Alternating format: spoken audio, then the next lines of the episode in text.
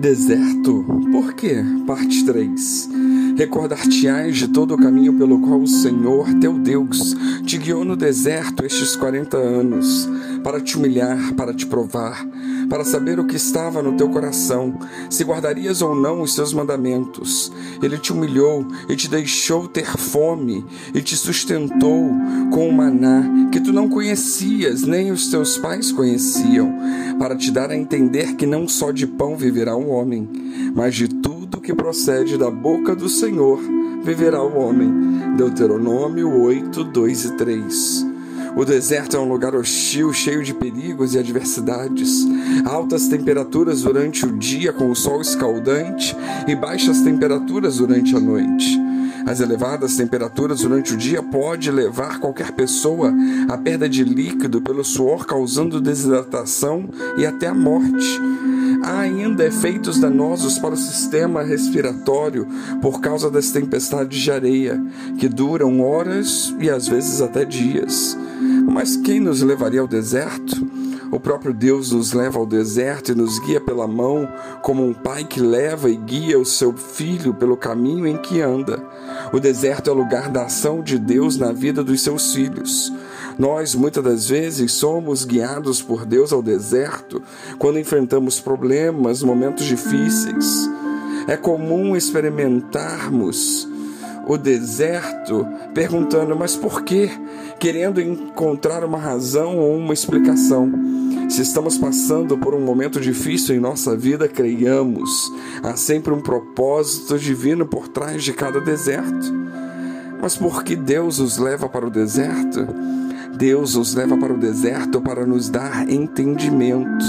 Deuteronômio 8:3 para te dar a entender que o homem não viverá só de pão, mas de tudo que sai da boca do Senhor viverá o homem. Interessante pensar que é exatamente essa passagem bíblica que Jesus citou ao ser tentado no deserto. Deus prova o nosso coração e nos mostra como devemos nos conduzir através dos seus mandamentos.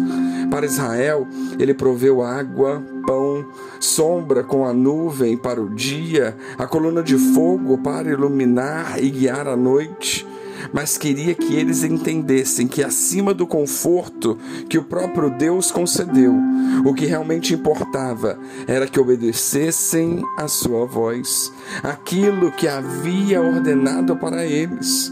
Mas eles deram mais prioridade ao conforto do que à voz de Deus. Deram mais prioridade no que haver de comer ou beber do que ouvir a voz de Deus nós não agimos diferentes do povo de Israel. Voltamos os olhos para o conforto de nossas vidas e muitas vezes ignoramos a vontade de Deus. Em Mateus 6,33, Jesus diz: Mas buscai primeiro o reino de Deus e a sua justiça, e todas essas coisas vos serão acrescentadas. Buscai o reino de Deus e o que haver de comer, beber, vestir, calçados, vos acrescentarão. Importa primeiro buscar a obediência a Deus. E é isso que Ele quer que entendamos. Devemos lembrar que as Suas ordens, os seus juízos, os seus preceitos, os seus mandamentos, a Sua vontade declarada pela Sua palavra é para ser obedecida. E isso nos trouxe a vida eterna e pode levá-la a outros. Jesus disse que Ele é o pão que desceu do céu e aquele que crê nele terá vida e vida em abundância. O próprio Senhor Jesus Cristo deu exemplo de obediência. Uma comida tenho para comer que vós não conheceis. Jesus disse-lhes: A minha comida é fazer a vontade daquele que me enviou e realizar a sua obra. João 4, 32 a 34. Deus nos ensinou que devemos confiar na Sua palavra. Nos ensinou que devemos lembrar que Ele cuida de nós providencialmente todos os dias. Importa entender que devemos obedecer e crer porque se o nosso Senhor Jesus Cristo disse: Eis que estou convosco todos os dias até a consumação dos séculos, como vemos em Mateus 28, 20, Nós devemos crer nas Suas palavras. Se Ele diz que devemos ir pregar o Evangelho a toda criatura, nós devemos ir, como diz Marcos 16, 15.